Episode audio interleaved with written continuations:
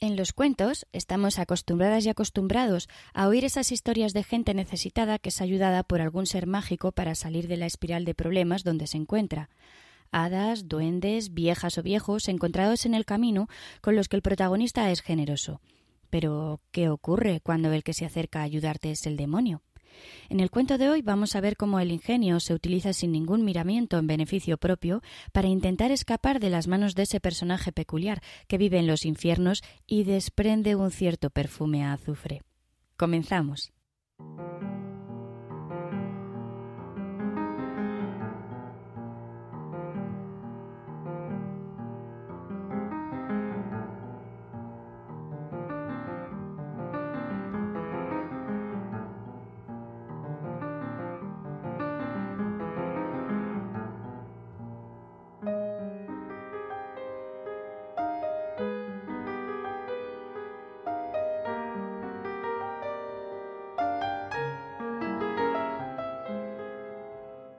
Bienvenidas, bienvenidos. Somos Anabel, Pep, Manuel y Sandra y esto es Iberoamérica de Cuentos, un podcast quincenal dedicado al mundo de la narración oral en Iberoamérica, un podcast de la red de podcast emilcar.fm.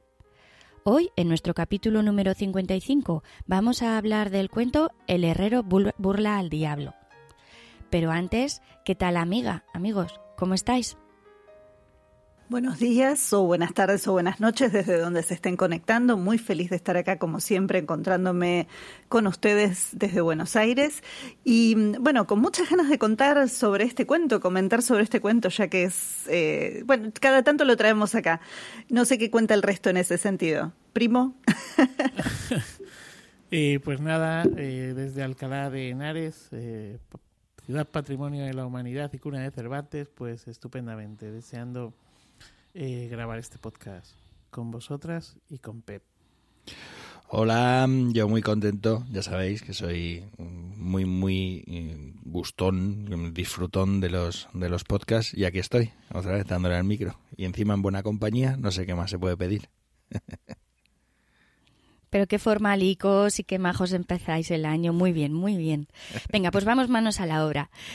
En eh, el, cuento en el que vamos a profundizar hoy es El herrero burla al diablo. Es un cuento bastante conocido aquí en Aragón del que podemos encontrar unas cuantas versiones. El herrero de Calcena o Ferrero de Serraduí, el ferrero de Saganta. En todos el herrero ya se describe al inicio del cuento como pobre y al mismo tiempo avaricioso, mezcla que ya podemos imaginar que no le deparará nada bueno. El ingenio acompaña a este personaje durante toda la historia y es esta cualidad precisamente la que le inspira para librarse del demonio. Para acercarnos a este cuento os dejo con Caridad Lumbreras Gullón, nacida en 1940 en Arroyo de Lojanco, en Jaén.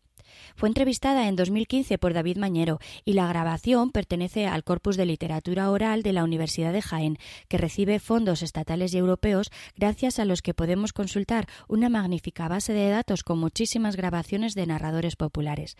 Desde aquí queremos transmitir nuestro agradecimiento a la Universidad de Jaén por cedernos la grabación para que podamos disfrutar hoy y nos encantaría poder contar con David Mañero en uno de eh, nuestros podcasts para que nos cuente más sobre esta base de datos.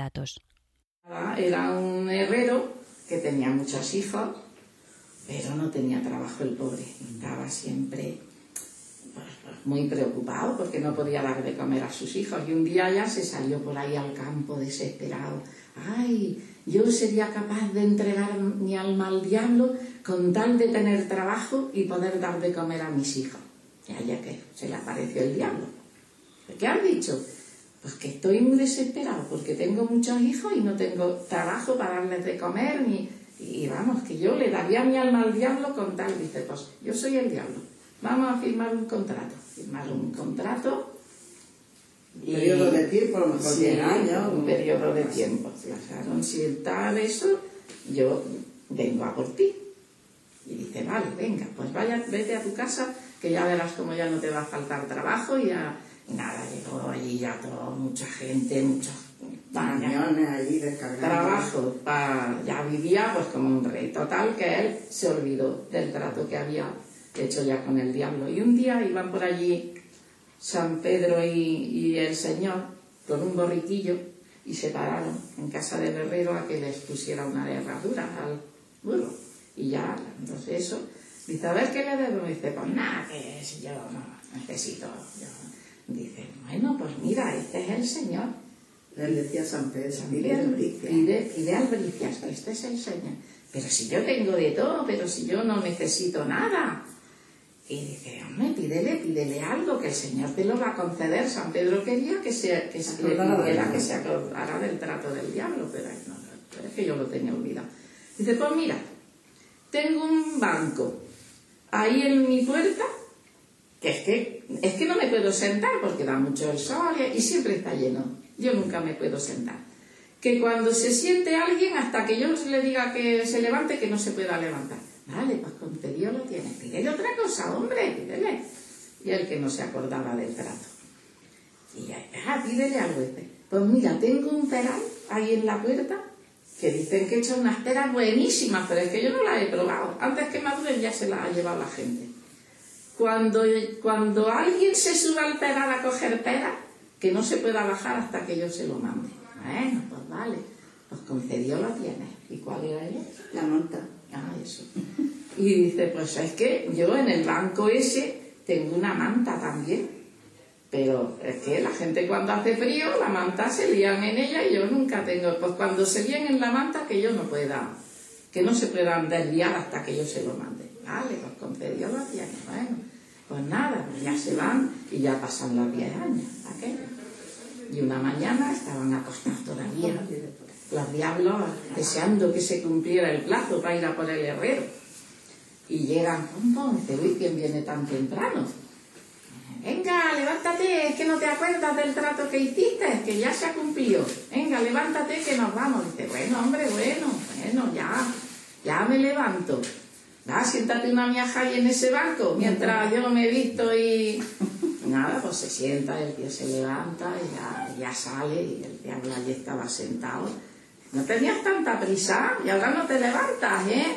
Y dice que cogió un hierro en, la fragua, lo puso al rozo vivo y empezó a pegarle con el hierro y el diablo que ya dice, ah, déjame que me vaya, déjame que no te llevo, déjame. Y ya salió corriendo, ah, pues vete. La dejó que se fuera y llega al infierno. Dice, madre mía, ese más diablo que nosotros, ese tú no veas, tú no veas. Allí me asentaba en el banco que no había manera de, levantarme hasta que él ya se uno. Pues mañana voy a ir yo. Anda, a ti te ha engañado, pero a mí que me va a engañar, no me va a sentar en banco ni en ningún sitio, que no. Pues total que era. El otro día por la mañana allí que está el otro diablo. Venga, que a mí no me va a engañar como engañaste ayer a, a mi compañero. Vámonos. Dice, bueno, hombre, con el frío que hace, ya tenés esa manta mientras yo salgo, que, no te va a quedar ahí helado, con el calor que tenéis en el infierno y tú estarás más helado que un chuzo ahí. bueno, pues vale, sería en la manta y lo mismo que nada, que, que no. Pues ya cuando ya se cansó de tenerlo allí, dice, déjame, déjame que me vaya, que ya no te llevo yo tampoco. Habla otro que se fue. Y entonces el diablo más malo que había en el infierno, el, diablo cojuelo, dice, madre mía, qué pardillos estáis hechos. Mañana voy a ir yo. Ya verás si me lo traigo yo, ¿qué pasa? Pues llega y dice, venga, que hoy, hoy sí que no te vas a escapar, no, no me vas a engañar. Bueno, hombre, bueno, mira, voy, déjame que almuerce, el último almuerzo que hago, déjame. Se pone a almorzar allí tranquilamente Dice, anda, tráeme una pera del peral que me la coma de postre, hombre. Pues va, el diablo se sube al peral. Y ya, pues que no se podía bajar, empezó a pegarle, pero tú qué, en vez de, traerme la pera, que estás comiéndotela? Empezó a pegarle tiros con la escopeta. Y ya, nada, pues que ya dice, déjame, es verdad que eres más diablo que nosotros, déjame que me vaya. Pues nada, ya se fue corriendo, volvía a la cabeza a ver si lo perseguía el diablo y nada, ya dijo, este no podemos con él. Así que este hay que dejarlo por imposible. Y ya pues pasó el tiempo y se murió, se murió él. El, se le dijo a la mujer que le, que le preparara una buena merienda porque no sabía el tiempo que se tardaba y una bota de vino, que le echara una bota de vino y una buena, a ver, para tener para el camino. Pues nada, se muere y se sube al cielo. Y ahí estaba San Pedro, y dice, que vengo a ver que me dejes pasar. Dice, pero tú no te acuerdas que tú hiciste un trato y nosotros yo te decía que le pidiera al Señor a ver si, si te acordabas para romper el, el trato y tú no, dice, tú no puedes pasar, tú aquí no puedes entrar, tú tienes que irte allá abajo, al infierno tienes que irte. Pues nada, pues me voy al infierno. Llega y llama a la puerta, pum, pum, pum. ¿Quién es? El herrero retama. ¡A trancar, a no. Mm, No podía. ya cansado, no le dejaban entrar tampoco. Se subió otra vez al cielo. San Pedro, que a mí allí, a mí, mira, Pedro, que a mí no me dejan entrar allí. Tendrás que dejarme. Dice que no, que aquí no puedes entrar. Pues, pues, nada, pues ya, pues se va otra vez. Pues me voy a ver qué pasa. Otra vez para abajo. ¿Quién es? "Ah, el herrero retama. ¡A trancar, a trancar! Y ya dice uno que tenía la nariz muy larga, dice, mira que si no es el herrero y nos está engañando, dice, abrimos una rendijilla de la, puer- de la puerta, yo me asomo y a ver si es. Pues abre, claro, tenía la, nariz- la nariz muy larga y les, a verlo tenía que sacar la nariz. La saca, dice que ¡pum! y cierran la puerta y le cortó la nariz, claro, se la cortó con la puerta. ¡Ay, mira lo que me ha hecho! No me ha podido coger nada más que la nariz y me la ha cortado. Que no, nada, que no. Pues ya, se sube otra vez para el cielo, él ya no sabía qué hacer, desde aquí no me dejan en ningún lado. Y llega, dice, mira a mí, con tanto subir y bajar, a mí se me ha abierto un hambre que yo voy a comer. Saca su merienda, se pone y le dice a San Pedro, ¿quieres un poco? Dice, no, aquí en el cielo no comemos. Dice, ya saca la bota del vino, dice, pero el vino sí que te gusta, ¿eh? Que lo sé yo. Ah, échate un traguico de vino. Se empina San Pedro la bota y entonces, ¡pum!, se coló. Y ya, allí buscándolo y lo ve el Señor, dice, ¿qué pasa? Dice, un... Un pecador, un pecador, Señor, un pecador que se me ha colado. Dice, ay, Pedro, Pedro, que el vino te ha... O, o dormido has estado o la O bota la bota te la has empinado. Así, así acaba. Colorado, el Este cuento de se acaba. Así que tras esto viene la pregunta. ¿Qué os ha parecido este cuento? ¿Qué es lo que más os ha llamado la atención? Bueno, a mí hay dos momentos que me ha... Bueno, a ver, el cuento es, es, es- bueno, la narradora es estupenda, la versión esta es absolutamente maravillosa.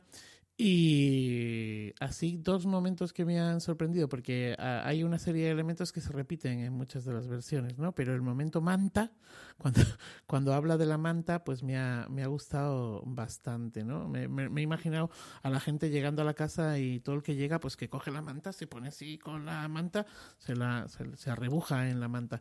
Y luego el momento, el momento vino, el momento vino de, de San Pedro, ¿no? Cómo se le busca las, las vueltas y ese momento en el que dice San Pedro, ¿no? Aquí, aquí, aquí no se come, ¿eh? En el cielo, en el cielo no se come. Eso sería un poco así lo que, bueno, ya seguiremos con el cuento. A mí me ha pasado lo mismo con el tema de la narradora. Me encantó ella, me encantó su, su, su forma de contar y su forma de ser. Y coincido con, con Manuel, me llamó mucho la atención lo de la manta. Eh, estoy pensando sobre todo no en esto de hacerme la imagen de llegar a un lugar frío y bueno, que uno ya tenga ahí esa, esa forma de ponerse cómodo enseguida.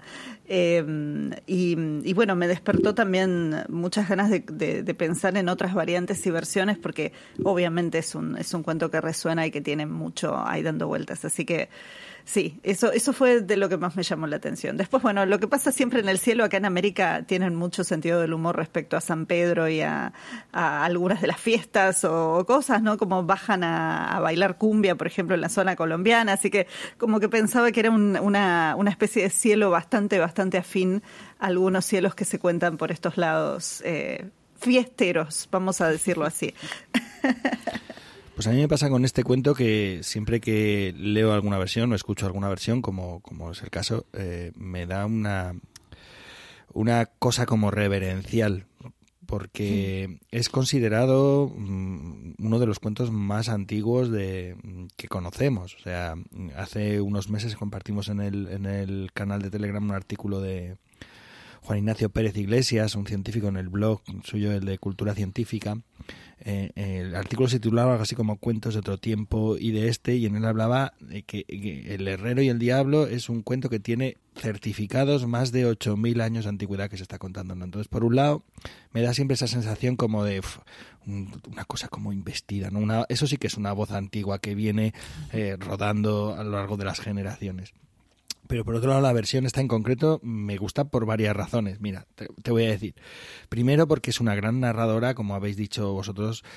Eh, se nota muy bien que el cuento es un cuento muy vivo en la boca, pero eh, también porque es una versión bastante completa de lo que sería como la idea del arquetipo de ese cuento y eso pues a veces es difícil dar con ello. De hecho, en las mismas salas de audio que tenemos nosotros nos ha ocurrido que muchas veces hemos em, em, utilizado audios que son fragmentos o, variantes como distintas que se salen de, la, de- de ese arquetipo o de ese ideal de cuento, ¿no? Pero hay un tercer elemento que me ha encantado de esta versión y es que eh, se escucha muy bien al público. El público, como la gente que está escuchando, está, se ríe, se emociona, corrige, porque es público que conoce el cuento y que seguramente sea público que lo cuenta. Y porque eh, algunas de las personas que comentan o que ríen son personas mayores que corrigen cuando, por ejemplo, al final no recuerda la reta y la última, ¿no? Entonces es como, vea, no, que lo cuente María, que ya lo ha escuchado muchas veces y ella lo conoce, ¿no? Que lo- bueno, María, no, no recuerdo el nombre de la narradora. Que lo cuente ella, que ella, y lo cuenta, y, y los otros no solamente están disfrutando, gozosos del cuento, porque el cuento es muy disfrutón también, sino que están disfrutando porque la narradora lo está contando bien, lo está contando y lo conoce bien, ¿no? Sí, al respecto de las correcciones, yo cuando escuché el cuento, bueno, lo he escuchado varias veces, ¿no? Y en una de las, de las del, me, me- fijé precisamente en eso, me percaté de eso y me pareció, o sea, mi conclusión, ¿vale? De andar muy por casa, mi conclusión fue, eh, claro, la narradora puede que se le esté olvidando, o sea, no tanto el que el que el público, los que están escuchando, conocen el cuento también, que es evidente que lo conocen, como que la narradora lo ha narrado tantas veces que esas cosas a ellas eh, se les ha quedado, ¿no? Se les ha quedado de una manera en la que tienen la capacidad de poder corregir o, o más que corregir, pues eh, incluso aportar, ¿no? A los a los las lagunas de la narradora. Yo creo que Bueno. está muy bonito e- el, el diálogo que hay allí, el apoyo, porque no es que la corrijan, para mí es un apoyo que le ponen allí Sí, como para que sí, ella no, termine no. la historia. No se meten en medio y le quitan la voz, sino No, que no, le apoyan allí un poquito para que ella continúe.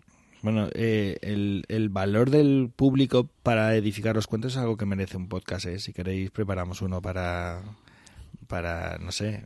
Venga, para el siguiente, ¿te encargas? Me encargo, sí. Un temazo que me encanta y que creo que está poco, poco tocado. apuntado, apuntado, apuntado. Lo- bueno, ya está. No tenía que haber hablado porque al final se acaba uno comiendo estos marroncillos. Pero vamos, que es un... Bueno, pero una buena idea, una muy buena idea, Te Pep. propongo, podemos hacer dos podcasts sobre el público. Uno en el que nosotros hablamos del público y otro con público. Que sea el público el que hable. Bueno, qué peligro ¿Qué- tenéis. ustedes cómo levantan la apuesta siempre, es una maravilla. Os reconduzco No, y- que si no de aquí ya me, or- me- me organizáis ocho podcasts del público. Esto. y eso que ya habíamos hablado de él, ¿eh? Pero vamos, seguimos, Sí. seguimos. Bueno, al inicio del programa os he dicho que este cuento estaba bastante extendido en Aragón y que podíamos encontrarlo con diferentes nombres. Quería comentar que curiosamente al herrero siempre se le sitúa en un pueblo concreto. Normalmente aquí le ponemos el ferrero de tal sitio o el herrero de tal sitio. Y, de hecho en esta versión encontramos como título eh, El herrero burla al diablo. Aquí no aparece ningún nombre, pero al descargar el audio vi una cosa muy curiosa y es que en el audio ponía el herrero de retamar, o sea que también lo colocaban en un pueblo concreto. Y esto a mí me encanta porque es como, eh, es un cuento, ¿vale? Es una cosa que decía Pep que tiene 8.000 años o vete a saber cuántos, que está extendido por todo el mundo. Pero no, no, esto se cuenta de mi pueblo o del pueblo de al lado o del del otro. Entonces hacen como que el cuento esté mucho más cerca de lo que, de lo que podría parecer un cuento que tenga tantos, tantos años. ¿Qué os ha parecido este hecho? ¿Ya ¿A qué creéis que se debe el que le pongamos un nombre o un pueblo concreto a un cuento? Tengo sobre eso alguna idea porque aquí en Aigal eh, hay, por ejemplo, anécdotas o sucedidos o hechos que están atribuidos a personas. O sea, yo conozco a los hijos y a los, y a los nietos de tío Vicente, que tío Vicente era el tamborilero, que vino una noche atrochando por el campo eh, venía de una fiesta de tocar con el tamboril y en medio del campo pues había lobos. Para salvarse de los lobos se tuvo que subir a una encina. Y eh, los lobos aún así rascaban la encina para subir y se dio cuenta que si tocaba el pito, el tamboril, pues entonces los lobos paraban y se tuvo que pasar toda la noche tocando el tamboril y cuando se cansaba los lobos subían. Entonces tenía que tocar para que los lobos se tumbaran a escuchar la música. Y claro, los hijos y los nietos de tío Vicente lo cuentan como es algo que le pasó a su padre. Cuando se publicó el libro de los cuentos de Aigal y sale ese, ese cuento con su número de ATU. Me acuerdo que María decía, ¿cuánto mal va a hacer este libro en este pueblo? Porque claro, la gente lo atribuye a alguien que es dentro del pueblo, tiene como, o sea, asume como esa cierta mitología. Es una forma como de aproximar o de localizar, de, de hacer locales esos cuentos universales, ¿no? Y, pues de tengo, dar fama... tengo esa misma anécdota, Pep, grabada en el Parque Nacional de Ordesa.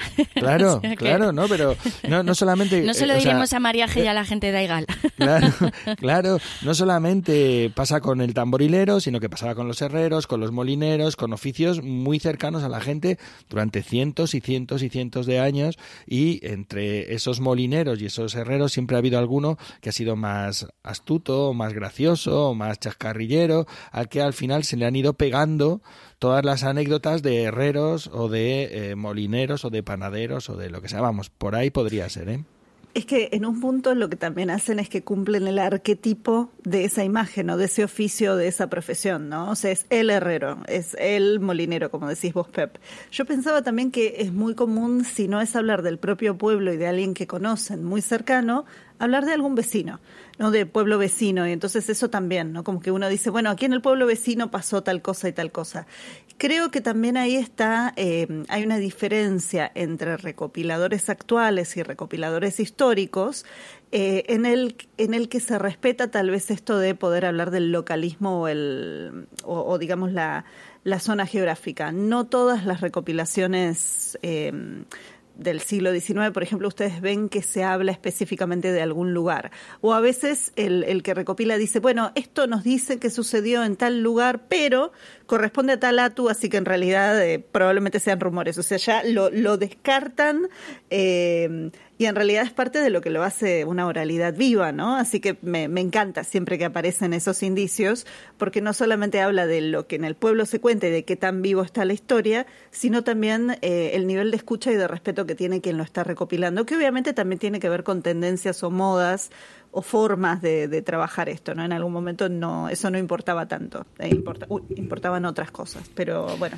eso. De, de hecho, en una versión, ahora mismo no recuerdo, ¿vale? Pero en varias versiones hay asignados eh, el herrero de tal sitio de las que he podido consultar, pero en una eh, me llamó la atención porque no era solo el herrero, sino que cuando iba al infierno, de camino al infierno, se encuentra con el carretero de no sé dónde también, iban juntos el herrero de no sé dónde y el carretero de no sé cuál, que son dos pueblos vecinos, y prepárate los pobres diablos como acaban por culpa de estos dos, ¿sabes? O sea, que eh, ya te digo que es una cosa como de, acercar, una forma de acercar también los cuentos al lugar, al terruño donde uno vive y se Yo creo que Anabel ha dado allí con la clave de, que se mantengan vivos, porque mm. un cuento que sea, vale, pues será un gran cuento, pero si no tiene nada que lo una a tu casa o a tu pueblo, pues puede pasar más desapercibido. Pero claro, si dicen que esto es de tu vecino o lleva el nombre de alguien que sabes que fue de tu pueblo, es como que vamos a mantenerlo, que esto es de aquí, es nuestro. Y, y si no tenés el otro extremo, que es ya más allá del afecto,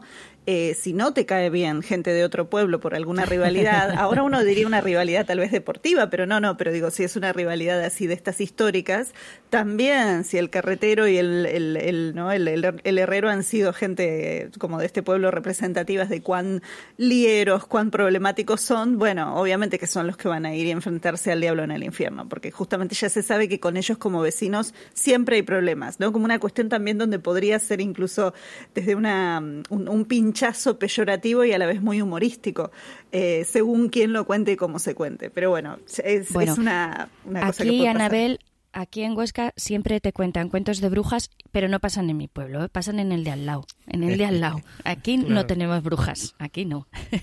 pero Dijo bueno, ella, mírale la cara que tiene. Mírale, mírale. ah, pero qué nivel de bullying. no, esto es un piropo. Esto es un piropo. Gracias, Pep, gracias. Te quitaré el conjuro. Ay, perdón. Venga, seguimos. Eh, entramos ya en harina y vamos con las distintas partes de este cuerpo, de este cuento. Yo creo que lo, podríamos dividir en cuatro partes. Eh, el inicio sería, pues, esa parte en la que se describe al herrero, un hombre pobre con muchos hijos, eh, que tiene problemas para darles de comer. En realidad, hay algún otro cuento en el que en el que no es tan pobre o no tiene tantos hijos, pero bueno, en esta sería esa primera parte. Eh, la segunda parte sería ese trato que hace con esa figura que se encuentra por el camino. Después eh, sería el regreso, cuando el demonio viene a buscarlo eh, después de disfrutar de los bienes que le ha dado el, demonio y todo el ingenio que él saca para poder librarse de, esa búsqueda que, quiere el demonio llevárselo. Y el último sería ya ese final, si entra en el infierno, en el cielo o a ver qué, qué ocurre. A ver, con que si queréis vamos, vamos comentando estas partes. A mí me parece muy curiosa esa primera parte en la que el herrero se echa al monte o sale de casa para buscar ayuda debido a la pobreza en la que viven. Y enseguida me recordó a varios cuentos como por ejemplo el de la muerte madrina, que curiosamente tiene el mismo atu, el 330. En las versiones que tengo a mano suele ser un zapatero, no un herrero, sino un zapatero el que tiene muchos hijos y que, que va a buscar un padrino para el hijo recién nacido, para el último, porque es el pobre que ya no tienen de nada y necesita a alguien que, que, que le pague los zapatos, que le pague la escuela, que, que le traiga las ropas. Y en este caso es un herrero. En el cuento que nos hemos oído hoy es un herrero el que busca ayuda, con la connotación de que en esta versión hay algo interesante. Él dice que dará su alma a cambio que esto es una cosa que yo en los cuentos que manejo por aquí no suelo encontrar, sino que simplemente busca a alguien que le ayude, pero no nombra lo de dar el alma a cambio. Y es curioso porque este hecho sí que me recuerda a otros cuentos, como por ejemplo El puente del diablo, que allí sí que directamente el, el pastor, en mi caso, el cuento que yo más cuento, es un pastor, sí que dice, daría mi alma al diablo si aquí tuviera un puente para poder pasar mis, mis ovejas. ¿Os ha recordado esto a, otros cuentos? A ver, eh, esta, esto que tenga el mismo tipo de atu es muy interesante porque esto es de la revisión de Uther. Si te vas a la edición antes de la revisión de Uther del 2004, la del 68, la última, la de Thompson y, Antiarne, eh, es la que manejaron Julio Camarena y Maxine Chevalier. Entonces ahí el, herrero y el diablo es 330A. Luego está eh, el diablo en la mochila 330B. El eh, ganar siempre a los naipes 330C. Y eh, tía miseria 330D. O sea, como que hace tipos distintos porque da como entidades distintas. Es un poco también lo que ocurrió con Caperucita Roja que tenía diferenciado Caperucita Roja y eh, Tío Lobo. ¿Os acordáis? La versión italiana de Tío Lobo era 330, eh, 333, creo recordar. 333 es Caperucita Roja y 333A era la variante de Tío Lobo, la versión de Tío Lobo, porque se consideraba que tenía una entidad bastante pero úter, como que dijo, bueno, tanto matiz, tanto matiz, porque si te das cuenta, hay muchos cuentos del, del herrero, o sea, en realidad la diferencia notable es cuando el herrero tiene nombre normalmente se llama tío miseria o entonces ya sabes que va a ser otro final distinto, porque es como una explicación etiológica de por qué hay miseria y además tiene un perro que se llame necesidad o un no sé qué. Entonces eso te da otro tipo distinto y otra interpretación distinta del cuento y en realidad tiene otra entidad bastante diferenciada. Sin embargo, el cuento del herrero y el diablo para mí tiene un valor eh, muy alejado de, eso, de ese sentido. Y es que, si os fijáis en la primera parte del herrero y el diablo, en primer lugar eh, aparece el diablo, ¿no? Vende el alma al diablo tal. Y en esa primera parte aparecen también en muchas, en la gran mayoría de versiones, San Pedro y Jesús. O un viejo, o Jesús solo y tal. En esa primera, o sea, en la primera parte del cuento ha venido el mal y el bien. el mal y el bien. El mal te va a dar todas las riquezas y el bien te va a otorgar unos dones ¿no? Porque el diablo te da todo el dinero que necesitas y el bien, San Pedro y Jesús, que es importante cuando viene la pareja, porque le dice, venga, como me has ayudado, te voy a dar lo que me pidas, tres cosas que me pidas. Y entonces está San Pedro todo el rato señalando al cielo, en, muchas de las variantes, ¿no? Como pide la gloria, pide la gloria, porque saben que ha vendido el alma al diablo. Entonces, pide la gloria, tal. Y el otro dice, ¿qué coño la gloria? Voy a pedir una silla donde quien se siente, tal. Venga, pues otra cosa, pide la gloria, no, ni gloria ni gloria. Voy a pedir que quien suba al peral, no, pide, voy a pedir, pues aquí la tercera varía mucho, ¿no? pero, por ejemplo, lo normal es lo del bolso o lo del bolsillo. Entonces, es muy interesante. ¿Por qué? Porque ni el diablo te puede llevar al infierno, ni el cielo te puede, eh, ni, ni Dios te puede llevar al cielo. ¿Quién va al infierno o va al cielo? Pues el tonto. El que es astuto va a donde quiere ir porque es astuto. O sea, yo creo que es un cuento eh, muy, muy humano y que habla mucho de, eso, de la astucia. O sea, que hay las fuerzas, las suertes, los dioses, los diablos, que están ahí pugnando para que la vida pues sea más o menos feliz o más o menos mala, ¿eh? pero eh, el ser humano, el, el, protagonista, de alguna forma es una metáfora del, del ser humano que es capaz de, a pesar de las dificultades o de las facilidades, llegar a donde quiera llegar y se encuentra con muchos problemas para ello, pero él lo tiene claro. Es astuto y tiene su camino bien pautado, bien marcado, ¿no? Entonces es maravilloso. Para mí son cuentos muy distintos. O sea, yo el cuento de Tía Miseria lo analizaría si hiciéramos una sala de audio en otro, en otro podcast, porque para mí es otro cuento que habla de otra cosa, que explica por qué hay miseria en el mundo. Pero este cuento lo que te dice es, muy bien, Puedes tener suerte, pero puedes acabar mal. Puedes no tenerla, pero puedes acabar bien. Todo depende en gran parte también de ti. Entonces, para mí es un cuento realmente muy poderoso y por eso tiene tanta entidad, por eso tiene tanta antigüedad, por eso es un cuento que está todavía tan vivo. Totalmente de acuerdo. Yo también me he fijado en, eso, en que quien decide aquí, quien maneja todo al final es él. Y él puede decidir, pues, eh, caerse hacia un lado o hacia, hacia otro. En la primera versión de los Green, porque luego esto lo, lo cercenaron, además hay otra cosa muy interesante y es que el pacto que hacen al final del todo el diablo, Dios, eh, perdón, el diablo, Jesús y, y San Pedro, porque resulta que, que el diablo, pues eso, no, no quiere y ahí le dice, el diablo dice, a ver, si me quitáis, porque lo que ha hecho ha sido, bueno, no sé si estoy adelantando cosas, pero lo que ha hecho ha sido meterse en el infierno, eh, clavar con unos clavos por la nariz a uno de los de los diablillos, a otro por de los demonios, a otro por las orejas, y entonces el, el, jefe de los diablos dice esto, este tío, o sea, bueno, lo que pasa en casi todas las versiones, ¿no? Y entonces, en lugar de tener, o sea, él tiene la astucia de entrar en el cielo, pero antes de eso, eh, perdón, en, en, esa versión no tiene la astucia de entrar en el cielo, que aparecen muchas de estas, sino que, que, le dan por imposible tanto en un lado como en otro. Pero el diablo le dice a, a Jesús y a San Pedro, si le admitís con vosotros, yo dejo de hacer el mal.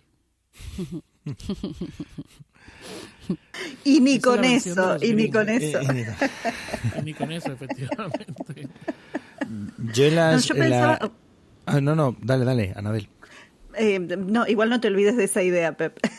no, yo pensaba que, a ver, por un lado sí, de acuerdo con lo que ustedes están diciendo, me parece que es muy interesante eh, que las versiones, algunas de las de acá de América, han dejado al herrero de lado, pero me parece que esa figura del herrero es algo muy necesario, muy necesario, porque es la figura que, como decía Pep antes, se rastrea más hasta tiempos de la edad del bronce en eh, lo que es el mundo indoeuropeo.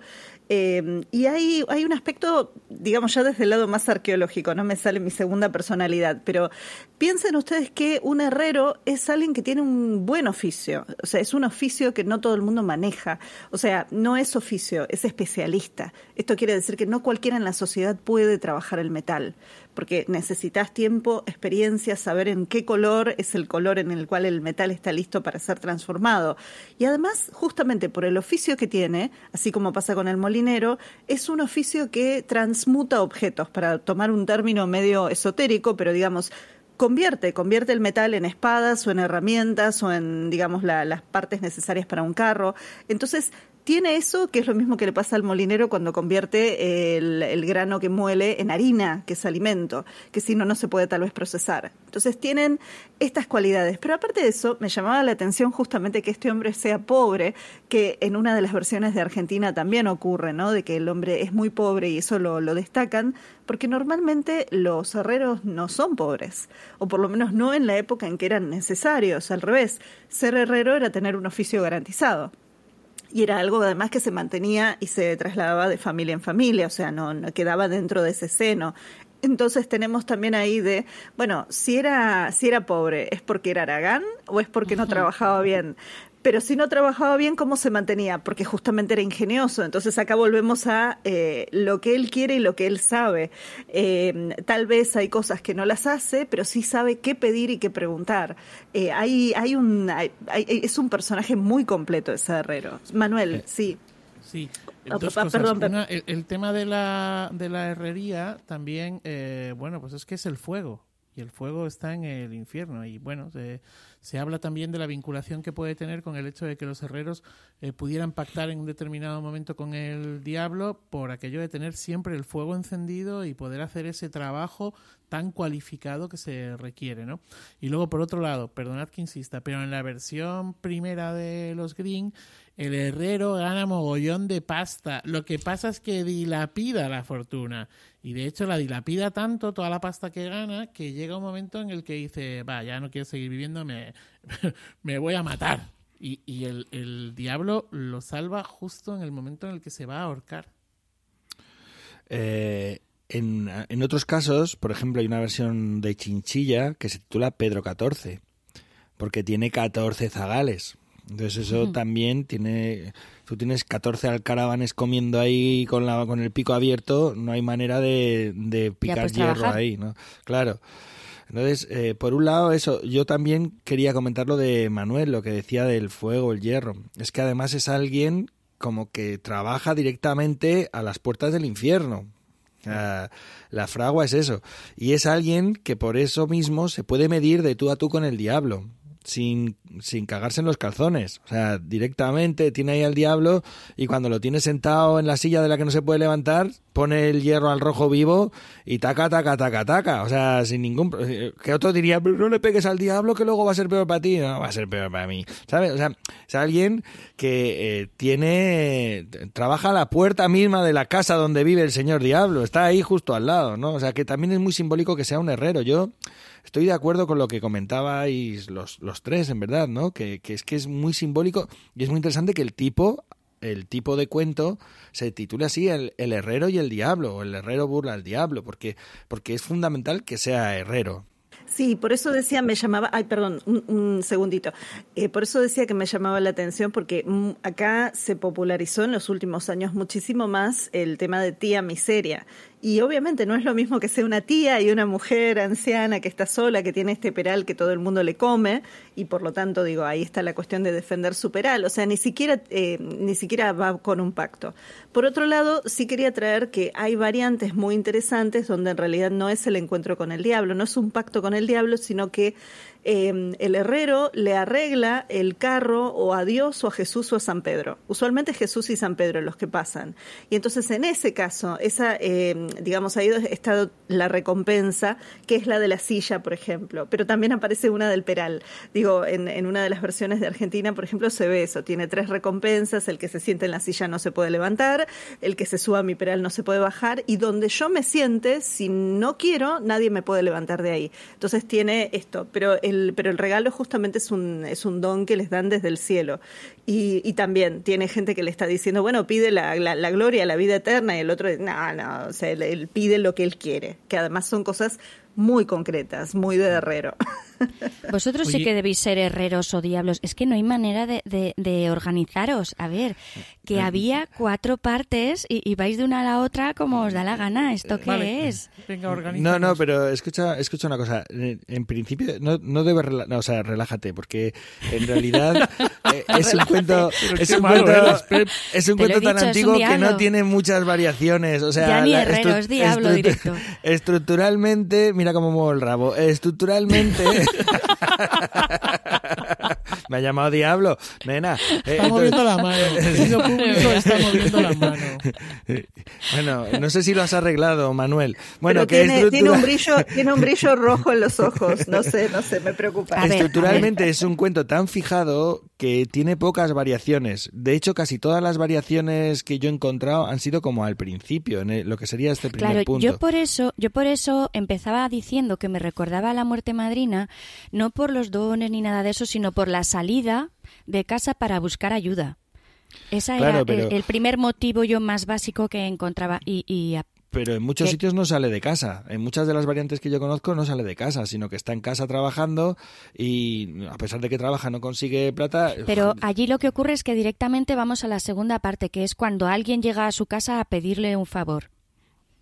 Pero Mm, encontramos no. como No, no, no, no, no, no, no, porque el favor, eh, por lo menos en las versiones que yo conozco, eh, que, que yo he leído, el favor se lo pide eh, San Pedro y Jesús. Claro, es- eso te estoy diciendo, es lo que, que le- antes de tengo- llegar a ese versión- favor... Perdón, tengo una versión de la Alpujarra en la que aparecen un hada y San Pedro. es un ateo. Rizando el rizo. Que no sé si el hada Bueno, será la Virgen. Bueno, pero atención porque no siempre las hadas son buenas, que es que también depende de, de que, a, a qué ser nos estemos No, refiriendo. no, que los que les dan los dones es un hada y, y San Pedro, ¿sabes? O sea, Bueno, no- que Claro. quería deciros que en una de las versiones que conozco, que he leído, la de Jumilla, la de eh, esta, esta de Morote, de Paula Morote Magán, o Magán Morote, no recuerdo, eh, el herrero hace el pacto con el diablo y le pide vivir dos mil años. Y que, lo- y que Mm. se lo lleve des- después de los dos mil años y además rico. Dice, venga, ¿por cuánto tiempo hacemos el contrato? Dice, dos mil años. Dice, vale, serás rico, dos mil años tendrás el arca donde podrás sacar monedas de oro sin descanso, dos mil años. Y siempre joven. Y entonces el narrador se regodea. Eh, perdón, no es el, el de Jumilla, es el de Sierra Mágina, perdonad.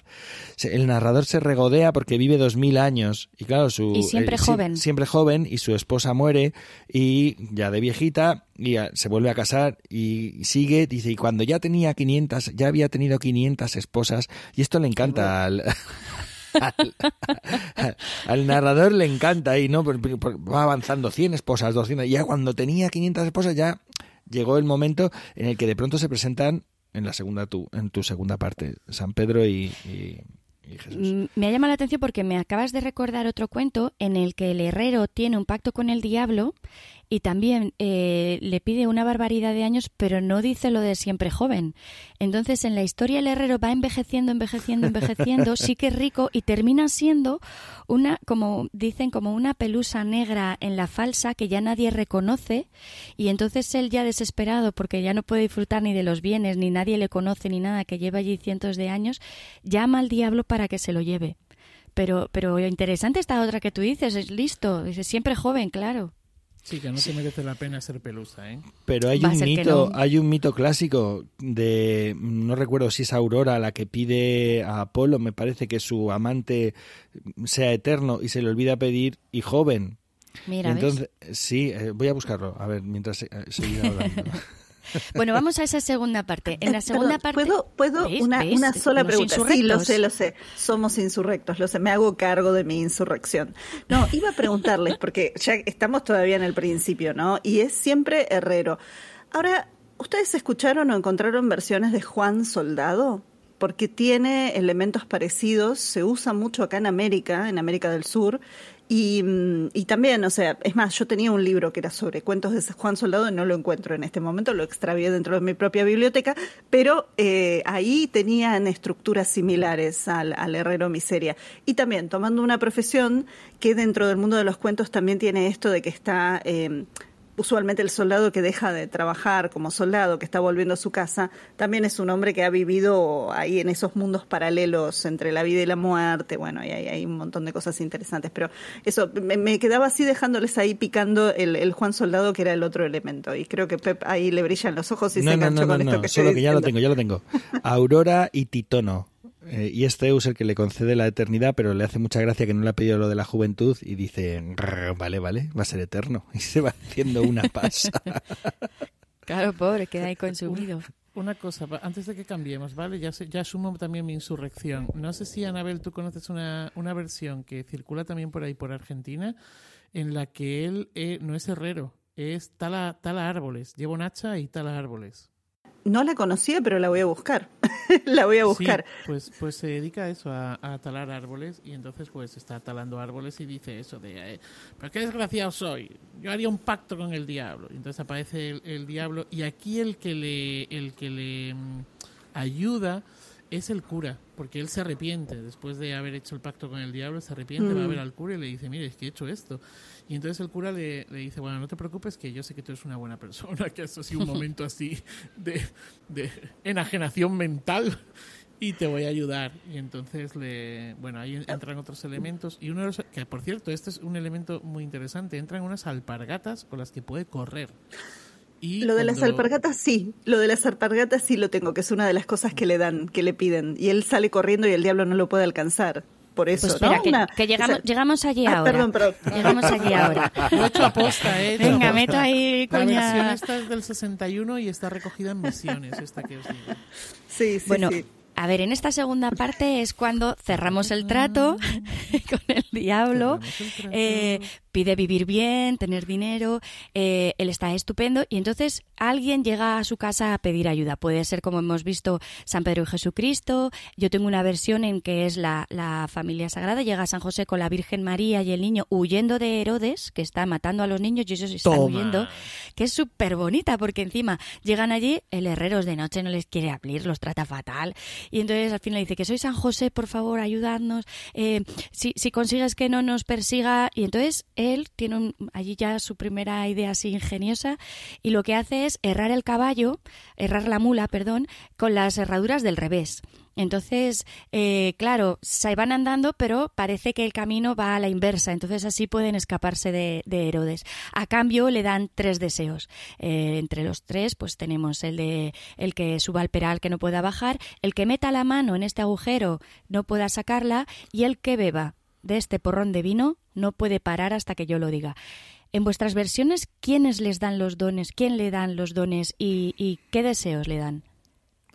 En la versión esta que decía se lo da el, cura y el cura le da eh, la silla, le da eh, un banco y, por último le da las, alpargatas, que es con lo que consigue eh, escapar. luego digo más cosas. sí, bueno, en, en, la otra versión de Argentina, no, en una de las otras, eh, es San Pedro el que le da las cosas y también es que nadie se pueda subir a su peral, que nadie se pueda sentar en su silla y que si él se sienta en algún lugar, eh, no, no pueda, o sea, nadie lo pueda mover de ahí, cosa que es fabuloso porque después eso es un truco que le hace en el cielo. Pero, mm, digamos, así como esa, tenés algunas otras versiones donde eh, yo estaba pensando, puede ser el diablo, o puede ser por sugerencia de, y ahí saltan otros cuentos de pacto con el diablo, pero no voy a abrir más ahora, no voy a abrir más ahora. A ver, eh, yo he encontrado varias cosillas que podrían ser interesantes. En, en una versión de Sanabria no hay diablo. Pasan eh, San Pedro y Jesús y le conceden cuatro cosas. Las tres primeras, que son eh, la silla, el peral, que no es un peral, a veces es un guindo o una higuera, y, y el bolso, que el que entra en el bolso no puede salir si él no quiere, pero además le conceden una cuarta cosa, que es que cada vez que meta la mano en el bolso sacará cinco duros. Entonces ya tiene, digamos, la parte del diablo ya la tiene ahí, en el mismo don, ¿no? De alguna forma. Bueno, eso por, por un lado. Luego hay otra versión que, que creo que es la que más mm, me ha interesado en esta parte, ¿no? Que es la de Jumilla, donde no hay objetos mágicos, no aparecen San Pedro ni Dios. No aparecen ni Jesús ni nadie. Aparece solo el diablo, vende el alma al diablo y cuando van a, digamos, ya se ha cumplido plazo, el herrero se tiene que espabilar.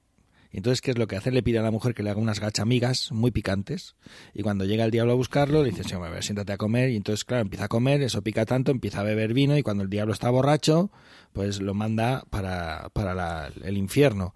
Y no hay manera. La segunda vez vuelve a ir otro diablo y le dice, pero coge unas peras y cuando está en el peral, pues está todo el pueblo ahí y empiezan a tirarle piedras tal y no hay forma de que el diablo pueda bajar de ahí indemne, ¿no? Entonces no necesita los dones divinos. Eh, tiene que ver un poco con lo que os contaba al principio, ¿no? Con esa idea de la propia pericia del, del, del herrero. Y luego también me he encontrado alguna versión en la que San Pedro y Jesús llegan para que le eh, no para errar el burro o, la, o el caballo, sino que lo que le piden es que le arreglen la llave, las llaves del cielo. San Pedro el que llega y dice, es que se me ha roto la llave, me la puedes arreglar y claro, como es el herrero, el herrero puede arreglar las llaves. De hecho, arreglaban también los relojes, o sea, trabajaban a lo bravo y a lo fino.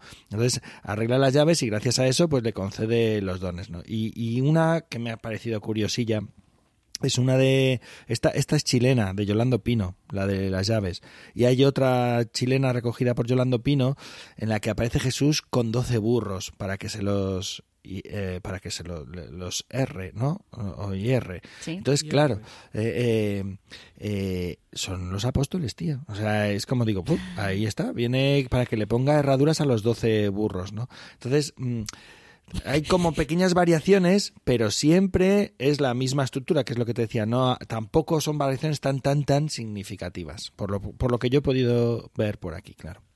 Sí, eh, en cuanto a, bueno, decía antes, en esa versión de la Alpujarra aparece un, hada, un hada y San Pedro.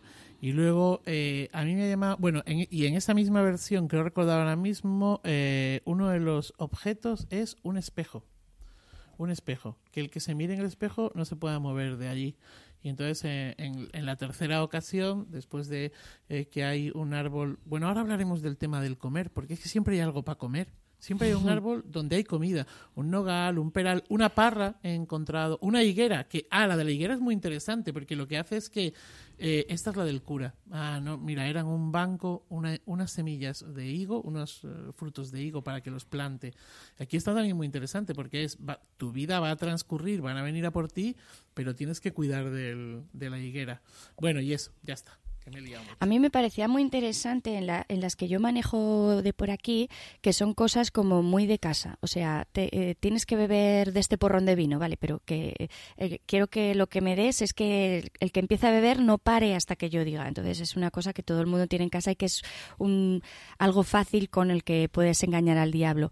Eh, el agujero es donde guardo el dinero. Entonces engaña al diablo diciendo no vamos a dejar aquí todos los dineros, mete la mano en el agujero, anda, que es ahí y te lo llevas. Y claro, las peras, es que justo ahora que tenemos ahí la gran producción, no, no nos vamos a ir al infierno sin cogerla. Entonces, a mí me parecía muy curioso eso, que fuera algo como muy cercano, muy, muy de casa, para poder engañar a alguien que se supone que es tan listo y que viene de, de, ese mundo allí tan, tan peligroso.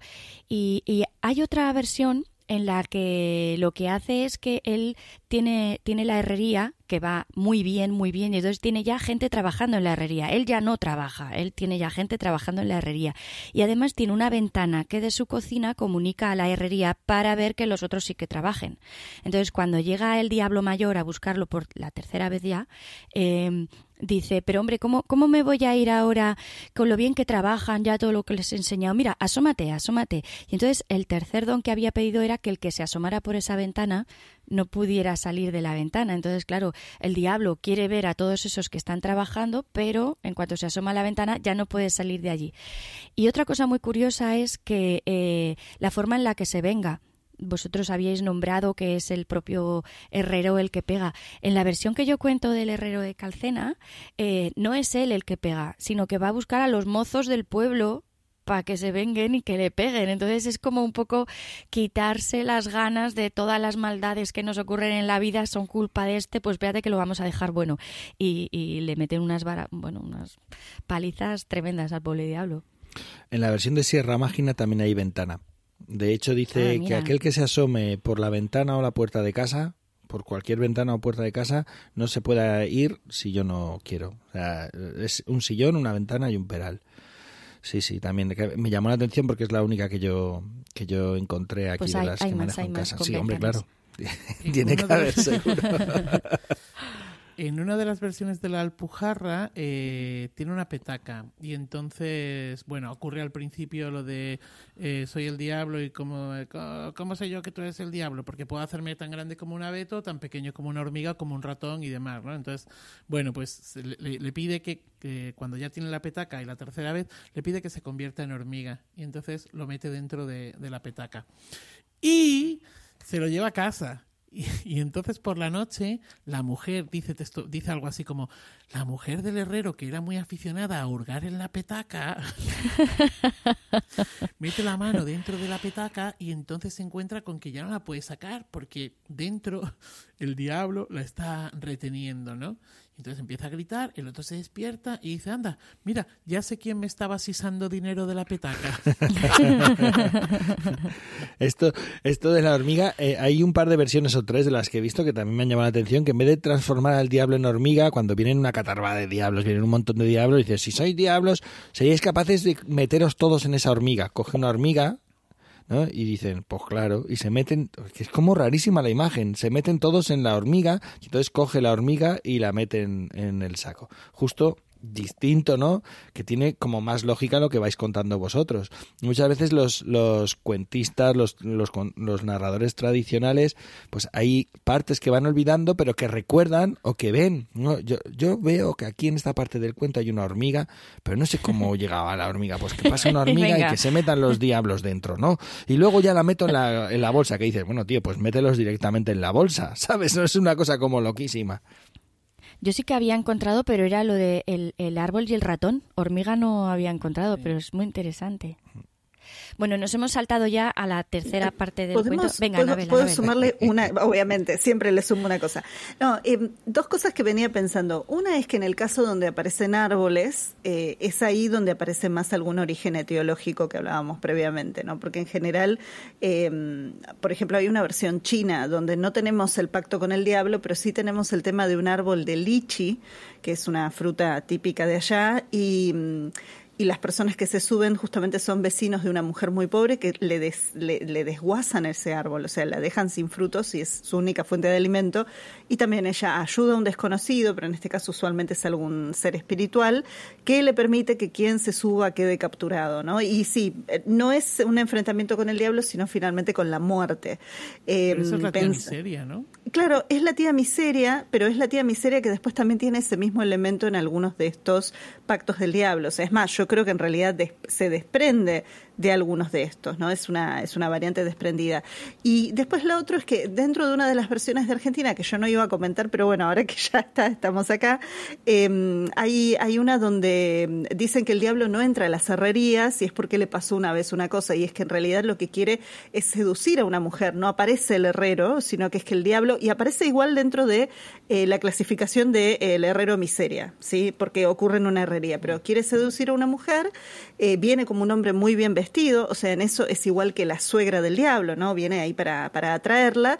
Y San Crispín es el que interviene, porque en realidad él viene a la herrería a arreglar una cruz de hierro que el diablo cuando la ve se espanta, eh, pero el diablo tiene una bolsa. Entonces, bueno, la, la cuestión es que se da una situación confusa donde la cruz, perdón, donde la cruz termina metida dentro de la bolsa, el diablo termina golpeado por todos lados, o sea, se queda sin la mujer y es expulsado por San Crispín. Y sin embargo, Berta Vidal de Batini incluye esta historia como una historia de el, herrero miseria. Yo creo que más bien porque ocurre en la herrería, pero la versión es súper incompleta, súper incompleta. Sí, súper incompleta. Yo también conozco esa, esa versión y no la traje aquí precisamente por eso, porque es como que, quiere ser, pero no es, ¿no? Pero claro. está muy bien que lo hayas apuntado. Y está ahí a medio camino de eh, justamente La suegra del diablo, que para mí es uno de mis cuentos favoritos para contar, es muy divertido. También con esto de que el diablo le tiene miedo o a alguien o a algún lugar, en este caso le tiene miedo a su suegra, ¿no? Y también con esto del diablo bien vestido seduciendo a alguna mujer. Pero sí, así como variantes que vuelan. Pero de gente mala seduciendo a la mujer del herrero, esto nos lleva a Canterbury, ¿no? A los cuentos de ah, Canterbury, donde, hay un, un cuento que acaba muy mal parado el, el seductor, acaba muy mal parado, no sé si con un hierro al rojo metido por sálvase a la parte o alguna cosa así. algo de eso, algo de eso. algo de eso he oído. Bueno, vamos a seguir un poquito más y pasamos ya, como hemos visto que, se vengan en el diablo que tiene su castigo, sea propio herrero el que le pega o, llamando a otros, llegamos ya a la última parte. El diablo no se puede llevar al herrero al infierno y entonces él vive tranquilo el resto de su vida hasta que ya por fin muere. Y la resolución del cuento llega, como hemos visto, cuando muere y quiere buscar el lugar donde descansar el resto de la eternidad, pero entonces descubre que no es bien recibido en ningún lugar. Eh, hemos visto cómo Caridad nos describe las acciones del herrero tanto en el infierno como en el cielo de eh, con San Pedro. Eh, y lo tiene difícil, no consigue entrar ni en un sitio ni en otro. Y la verdad es que e, es fino el herrero, es muy fino. En vuestras versiones, ¿qué dificultades tiene y qué es lo que les hace a los demonios? En, en, una, en una de las que yo tengo, ni siquiera tiene que entrar al cielo o al infierno. Eh, en realidad es un problema de entrar al infierno, un problema de, eh, originalmente, mejor dicho, es captura la muerte o frena a la muerte. Después de eso es el tema del infierno y después de eso es el tema del reino de las hadas. Muy rara esa versión, es una versión croata. Muy rara esa versión, versión croata, sépanlo, pero dije, ah, bueno, esto está, pero así, este, yo quiero saber el, viaje de este herrero y dónde vive. Em, pero bueno, en las de Argentina no, en las de Argentina normalmente es eso, de entrar al infierno, eh, y muchas veces se lleva alguno de estos objetos que estaban con él previamente. Entonces, cualquier cosa que ocurra ahí dentro del infierno, desde enfrentarse a los diablos menores o al propio diablo, hace que termine siendo expulsado de ahí. Y cuando va al cielo, eh, se lleva la silla en la cual si él se sentaba nadie más lo podía levantar. O en realidad no, perdón, no es una silla física, sino que donde él quisiera sentarse. Entonces, claro, cuando va al cielo, en un momento San Pedro le dice, no, no, no podés entrar. Y él le dice, pero fíjate bien en tus registros, fíjate por ahí. Entonces, claro, San Pedro se da vuelta, se va a mirar entre los papeles y el herrero se sienta en una silla que encuentra ahí dentro del cielo, que es de ahí, y le dice, bueno, ahora de acá no me levanto hasta que no me digas que entro. Y es así, se instala en la, en la antesala del cielo hasta que finalmente se, se rinden a su insistencia. Anabel, hay una versión en La Rioja en la que uno de los deseos que él pide, el herrero pide, es eh, que donde yo me siente nadie me pueda levantar. Y entonces, pues eso, burla con dos de... Eso mismo. claro, burla con dos... Eh, en lugar de haber tres burlas al diablo, solo hay dos burlas al diablo. Entonces luego llega, llega al infierno y le dicen, no, no, aquí no te queremos, que tú eres lo peor, tú eres más diablo que nosotros. Y cuando llega al cielo, San Pedro le dice, no, es que tú has hecho un pacto con el diablo, macho, entonces tú te tienes que volver, aquí no puedes estar. Y le dice, vamos a ver, ¿tú estás seguro de que yo no estoy apuntado ahí en los libros? y entonces San Pedro se va a los libros y a la que se va a los libros, él se sienta en la, en la silla.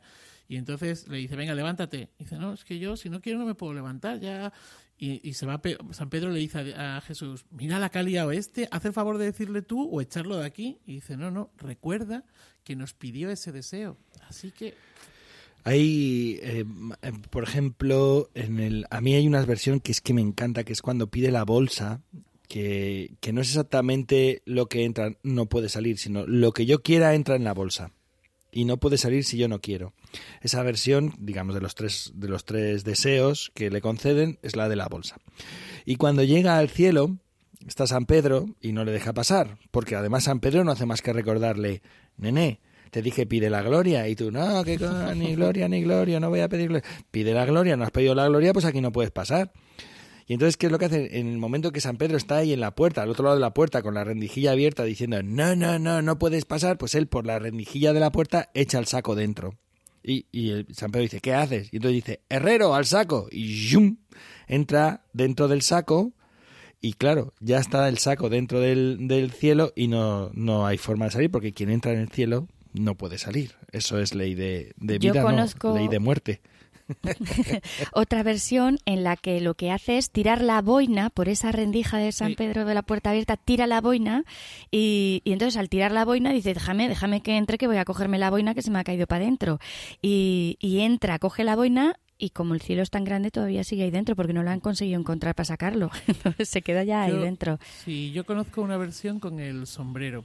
Y una cosa que os quería contar, en la versión de los Green, y, y, al hilo también de lo que comentábamos al principio, de que él es el que decide dónde quiere estar y que tiene la astucia eh, cuando él ya se ve morir, es decir, se va a morir de viejo, se va a morir porque le ha llegado su hora después de haberse quitado de en medio a los diferentes demonios, ¿no? Y entonces él pide que le entierren en el ataúd con un martillo y con dos clavos muy largos. Claro. Fijaos qué astuto el tipo, porque lo que hace es que eh, cuando ya se ha muerto, pues tiene que ir al infierno. Y al llegar al infierno con ese martillo y con esos clavos, a los demonios que se van asomando a ver quién está llamando a las puertas, cla, cla, cla, los va clavando, ¿no? Y es lo que os decía, que llega un momento en el que el diablo dice, ostras, este tipo nos la va a liar gorda, me voy a quedar además sin demonios, me voy ahora mismo a ver a Jesús y a, y a San Pedro. Es que de hecho quería comentar que Anabel decía que el, el, el, herrero entraba en el infierno. En las versiones que yo he recogido ni llega a entrar, no le abren la puerta, porque le preguntan quién es, el herrero Calcena o el herrero Serraduy, y no le abren. No, no, no, tú aquí no entras, o sea, pero lo que ocurre es que los diablillos se asoman por un agujero de la puerta y entonces es ahí a uno le pega con un mallo, a otro le atornilla, o sea, le, le engancha con, con unos clavos. Por eso son tan importantes las narices, en esta parte final del cuento, sí, sí, Es, es, en muchísimas versiones lo que hay es la nariz. De la nariz. Asoma la nariz, eso lo agarra sí. con las tenazas o le clava las narices al marco de la puerta, porque cuando uno se asoma por una puerta, lo que tiene más vulnerable, hombre, te pueden meter los dedos en los ojos, pero es mucho más fácil agarrarte de las narices, ¿no? Eh, yo he encontrado una versión donde es justo al revés. Eh, el herrero. ¿Se lo hacen a él? Sí, el, está en Chinchilla de Montaragón recogida y el herrero va camino del cielo, pero cuando pasa por delante de la puerta del infierno, pues hay alguien que, alguno de los demonios, que me imagino que habrá vigías o algo, dice, el herrero, el herrero, que le tienen unas ganas, porque después de, todo, de todas las maldades que ha hecho a los diablos, pues abren la puerta y con unas tenazas agarran al herrero por las narices y lo meten dentro del infierno. Y ahí se acaba el Ahí va. Anda, Ese es el que conté en Radio Nacional, esa, esa versión recogida en Chinchilla de Montaragón. Que me No, quedé hombre, flipado no, y a García le encantó. Así me gusta, así me gusta. Que se ha portado mal, pues al infierno, tal. No, hombre, no, Pep Bruno, hace una segunda parte, hace una segunda parte. No, no, para eso hacemos este capítulo de podcast, porque la que me gusta es la otra, pero esa era distinta y desde luego la única que conozco en la que el herrero acaba enganchado con unas tenazas por las narices y metido en el infierno. Yo Pero, no conozco ninguna en la que acabe él en el infierno. Bueno, pues ya te estoy diciendo que hay una y Ahora sí. te voy a pasar el audio si quieres para que la puedas escuchar. Aragón. Estos de chinchilla. vamos. Oye, y por cierto, este peregrinar del cielo al infierno, he sido bueno, he sido malo, eh, ¿no recuerda a un personaje muy conocido de la cultura anglosajona? El trickster. Mm, Nadie No sé, hacen así con la cabeza, ¿no? Y, y toda la movida esta de Halloween de un señor que va con un nabo y dentro tiene una velita y no lo quieren en el infierno y tampoco en el cielo y por eso está en el más allá. Sí, sí. Eh, estoy tratando de acordarme, me sale Jack Frost, pero no Jack Frost, es el otro, el que, Es el el que hace, es el otro, el de la cabeza del- de nabo, sí, sí, es sí. el que viene en las calabazas de Halloween. Es un mismo, es un personaje también que ha sido tan malo en vida que, que no entra ni en el cielo ni en el infierno. Y entonces eh, tiene un nabo que lo vacía y como está en la oscuridad, lo que queda es allí en el resto de la eternidad vagando con su luz de un lado para otro. Que dije, fíjate qué curioso esto de que no lo quieran tampoco ni en, ni en el cielo ni en el infierno. ¿Qué es lo que pasa con el tío Miseria? Con la tía Miseria. Sí, y es un personaje que en realidad en un punto termina en un limbo, ¿no? O sea, lo mismo que pasa con aquellos que la muerte no quiere llevarse. En Afanasiev tenemos después también el soldado y la muerte, ¿no? Que digamos que empieza con un juego de cartas y estos diablos que los meten en la bolsa. Entonces también tiene todos estos elementos y, y el rechazo a él en el cielo y en el infierno. O sea, y y no tiene forma de descansar, entonces también todavía está dando vueltas por el mundo. Es interesante pensar en eso. Yo, una, una cosa que no es específicamente de estos personajes que van al cielo y al infierno, pero que sí tiene que ver con los diablos, es que Jenke Salga, que es una narradora húngara que viene hace muchos años haciendo investigación y bueno, tiene un blog fabuloso, eh, en un momento hizo todo una, un posteo que tenía que ver con diablos en los cuentos húngaros. Y ya ahí tienen toda una selección, o sea, donde tienen desde variantes del herrero miseria hasta tres hermanos diablos que ellos son los que van en aventura, así cual cuento maravilloso, ¿no? Y entonces, bueno, tienen que encontrarse o lidiar con sus tíos y sus primos que también son diablos y a la vez después casarse con una princesa en un, en un castillo encantado. Pero son diablos. O sea, es interesante también encontrarse con esta otra contraparte de- del personaje en en, digo, en, un montón de historias donde al final el diablo termina siendo, entre comillas, un personaje bueno. ¿no? porque es, es, padrino, pero padrino de los que ayuda, o termina ayudando a un hombre que tiene que conquistar a su princesa y se convierte en el donante de la historia, ¿no? el, el, que, el que les da la información, a cambio de nada. O sea, a cambio de nada, que eso también es interesante. Pero creo que ahí se aleja de nuestra de nuestras culturas más latinas. Yo de todos modos creo, para ir ya cerrando un poquito, que lo más interesante de este cuento, tal como decía Pep, sobre todo al, al principio, es el ingenio, el ingenio que, tiene este personaje para poder salir de esta situación atropellada y no acabar en el, infierno.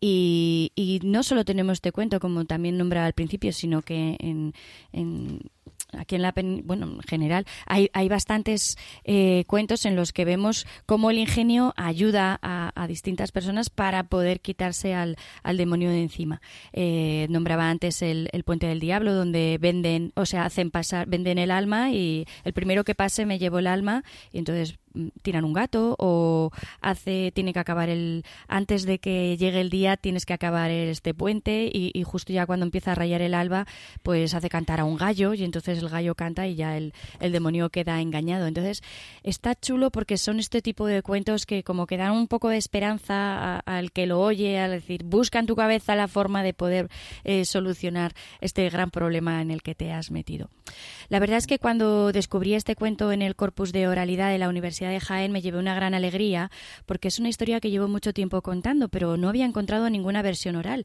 y oírla tan viva y con tanto ritmo en la voz de Caridad me hizo muchísima ilusión. La misma que escucharos a vosotros, a pesar de que me volvéis un poco loca. Eh, pues no sé por qué dices eso, ¿eh? No sé, no, con sé. Lo bien que nos portamos. Sois difíciles, sois difíciles de, canalizar. Pero me gusta escucharos y, compartir estas versiones que, siempre encontráis y que agrandan más mi, mundo de cuentos eh, y hacen que cada día seamos poco más ricos en historias. Así que yo creo que después de este ratito y ahora que os tengo así bien callados, es hora de ir dejando que resuene toda esta información en nuestra cabeza y vamos a poner un punto y final. ¿Qué os parece si nos vamos despidiendo? Pues nos parece mal, pero si nos lo pides lo haremos, claro. Empiezo yo, sí, sí, veo a los dos que me miran así como, bueno, que resignados.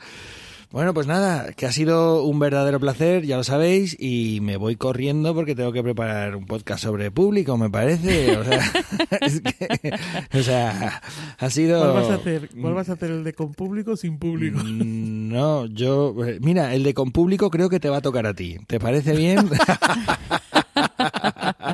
¿A qué le preguntas al diablo, Manuel? Cállate, que tiene una cara de herrero. Bueno, que me voy, que ha sido, que ha sido un placer una vez más pasar este ratito con vosotras, incluso contigo, Manuel. Y nada, que, que un placer. Muchas gracias por estar ahí. Un abrazo.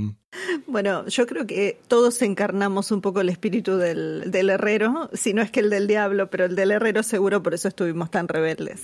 Eh, pero por suerte no te, pedimos, no te pedimos, Sandra, ni que metieras la mano en alguna bolsa, ni que te subieras a algún árbol, ni que te sentaras en ninguna silla. Eh, y tampoco nos calzamos las alpargatas para salir corriendo de acá y después no poder terminar de grabar el programa. Así que ha sido un placer, como siempre. Y, y bueno, saludos acá desde Buenos Aires. Eh, seguimos buscando cuentos y seguimos escuchando también. Bueno, muchas gracias eh, Pep, muchas gracias Anabel y sobre todo muchas gracias a ti Sandra por tu, por tu paciencia. Eh, algún día tendríamos que pasar así la grabación. Bueno, no sé si, si se puede grabar las imágenes para que viese el público, los oyentes, la cara de Sandra en las salas de audio. En otros está más relajada, pero en esta...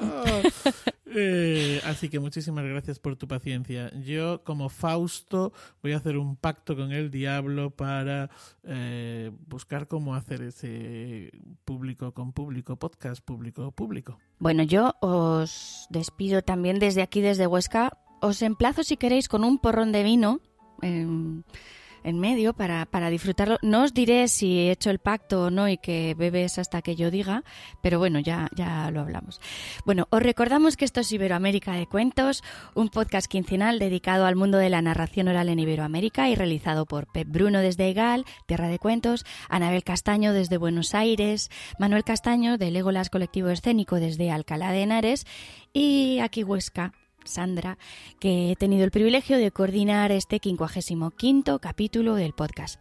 También os recordamos que Iberoamérica de Cuento forma parte de la red de podcast de emilcar.fm y que podéis consultar y comentar todos nuestros contenidos en las plataformas más importantes de podcast y en emilcar.fm barra de cuento, donde tenéis acceso a nuestras cuentas de Twitter y en Facebook. Gracias Jota por tu impagable labor, por tu paciencia. Gracias Joan por la música y gracias a vosotras y a vosotros por escucharnos, acompañarnos y compartir este ratito de fuego al calor del herrero en este frío invierno, o por lo menos estos días en Huesca.